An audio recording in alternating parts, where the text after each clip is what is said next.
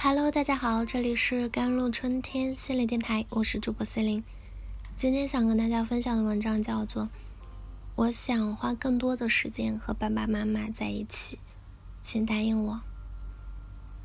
在许多家庭中，孩子都可能和自恋的父母在一起生活。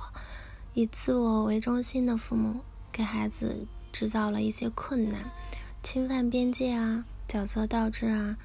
纠缠啊，缺少关怀啊，被忽视和个性化障碍，这些困难造成低自我价值感、内疚、羞愧、抑郁、焦虑、缺乏自主感，就并导致了自我毁灭的行为。有什么方法可以帮助到那些仍然生活在自恋父母身边的孩子呢？不以自我为中心的父母希望帮助孩子以健康的方式成长。他们还希望自己的孩子有良好的自尊和自信，以及分享感受和发表意见的能力。自恋者的核心病理是过度关注自己的欲望和需求，这意味着他们否认自己的孩子是个重要的独立的人。相反，他们与孩子纠缠不清，依赖孩子的情感滋养，如同把孩子当作父母。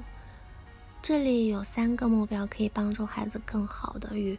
只顾自己的父母相处啊，第一个目标就是减少角色的互换，这能减轻孩子们的负担，不让他们觉得自己必须照顾和在情感上养育父母。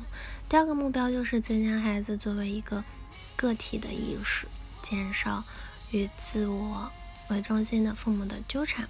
第三个目标就是创造另一种养育方式的体验了，来自同情孩子的父母。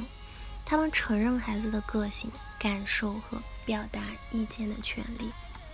非自恋型的父母呢？如何帮助孩子啊？由于自恋的父母经常与不以自我为中心的伴侣结婚或者离婚，因此呢，不以自我为中心的父母才能最好的帮助他们的孩子去找到应对之策，并在情感上获得成长。在与你的孩子交谈时呢，允许你的孩子。展开对他们以自我为中心的父母的观察和感受，不要责问，不要反驳，不要纠正。相反呢，就是倾听并接受孩子的感受和想法，帮助他们识别以自我为中心的父母侵犯他们的行为，并说出自己的情绪反应，让孩子们思考并提出应对自恋父母的解决方案，然后试着进行不同的情景下的。角色扮演。当你这样做的时候，你可能需要专业的心理咨询师帮助你自己和你的孩子。不要去害怕求助，嗯，并且呢，不要允许自恋的父母欺负或者虐待你的孩子。采取适当的措施呢，向执法部门报告任何此类的情况，并在发生时寻求干预。改善孩子情绪健康的五个步骤啊。为了达到确定的目标，在这里有五条建议，可以减少纠缠，增加孩子对自己生活的控制感，增加自信和自尊，并对和自恋父母互动的提供新的应对技巧。第一步就是有同理心的父母必须言行一致，他们在孩子面前要为人师表，他们必须展示如何保护自己的边界，以及如何不被。只顾自己的父母操纵。第二步就是为了让自私的父母远离你孩子的焦点，提醒你的孩子，自恋型的父母完全有能力照顾自己。你可以说，他或她早在你出生之前就已经照顾好自己了，他现在可以这样做了。这样说会让你的孩子不会对自私的父母，嗯，幸福过度负责。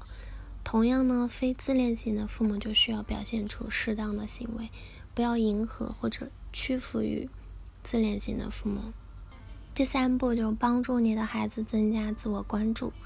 一个七岁或者十三岁的孩子呢，在你这个年龄，那应该想些什么，做些什么？这个问题会让你的孩子在此时此地重新关注自己。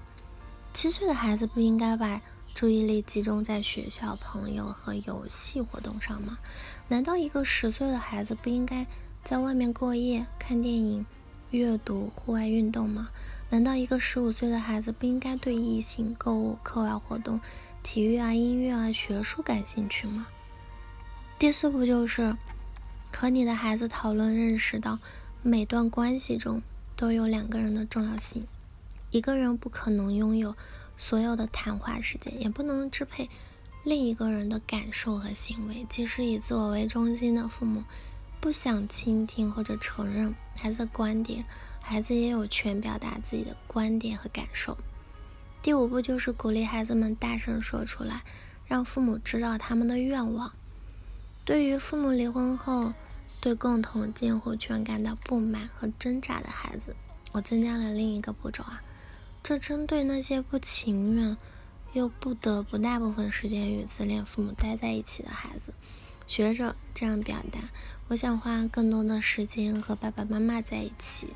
请答应我，这会培养孩子的自主意识，让他们知道自己需要什么，让他们相信自己在这段关系中同等重要。好了，以上就是今天的节目内容了。咨询请加我的手机微信号：幺三八二二七幺八九九五，我是司令，我们下期节目再见。